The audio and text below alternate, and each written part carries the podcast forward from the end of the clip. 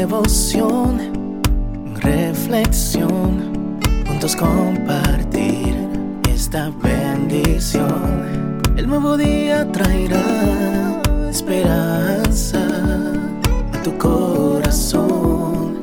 Qué bendición. Darwin Rodríguez, el podcast. Meditaciones matinales para adultos sobre tierra firme escrita por el pastor Mark Finley. Aduéñese de un futuro brillante. Mas el que nos hizo para esto mismo es Dios, quien nos ha dado las arras del Espíritu. Segunda de Corintios 5:5. Los escritores del Nuevo Testamento nos dan una perspectiva singular en lo que respecta al reino venidero y a la vida eterna.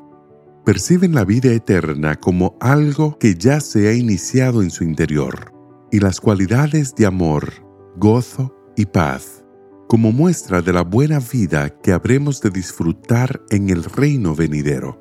Pablo resume lo dicho en su carta a los romanos, contrastando la antigua vida sin fe con la nueva de fe. Dice, Así como el pecado reinó para muerte, así también la gracia reine por la justicia para vida eterna mediante Jesucristo, Señor nuestro. Antes reinó el pecado, la crueldad, el odio y el egoísmo dieron como resultado la muerte. Pero ahora reina la gracia, y lo hace a través de la justicia y las cualidades que el Espíritu Santo produce. La gracia conduce a la vida eterna, a la calidad de la vida de Cristo vida que podemos empezar a experimentar desde ahora y que nos permitirá atravesar aún el fuego y el humo hasta llegar a la segunda venida de Cristo. Hace 20 siglos, el Hijo del Dios viviente se dio a sí mismo por los seres humanos débiles y pecadores. Lo hizo para salvar a este mundo, secuestrado por el terror del pecado Todas las tragedias humanas pesaron sobre sus hombros hasta acabar lentamente con su vida. Pero por su sacrificio, Jesús anuló la maldición del pecado, quebrantó la reacción en cadena del odio, la crueldad y el sufrimiento. Este es el Salvador que vendrá, el que aparecerá glorioso en las nubes de los cielos y el que también nos ofrece el más brillante de todo posible futuro. Es ahora el tiempo de adueñarnos de ese futuro. Es ahora el tiempo de reclamarlo como nuestro. No permitamos que ninguna amenaza de terror nos intimide, ni respondamos al odio con odio. Apropiémonos de nuestro brillante futuro.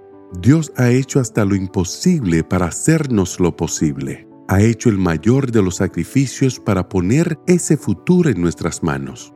Ahora depende de nosotros. Podemos escoger ese destino con el amado Hijo de Dios. Podemos decidir aquí y ahora que habremos de estar entre quienes les den la bienvenida en su glorioso retorno.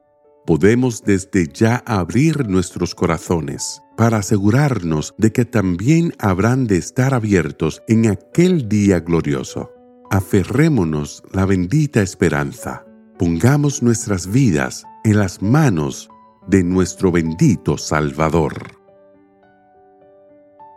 Que el Señor te bendiga en este día. Sé fuerte y valiente. No tengas miedo ni te desanimes, porque el Señor tu Dios está contigo donde quiera que vayas.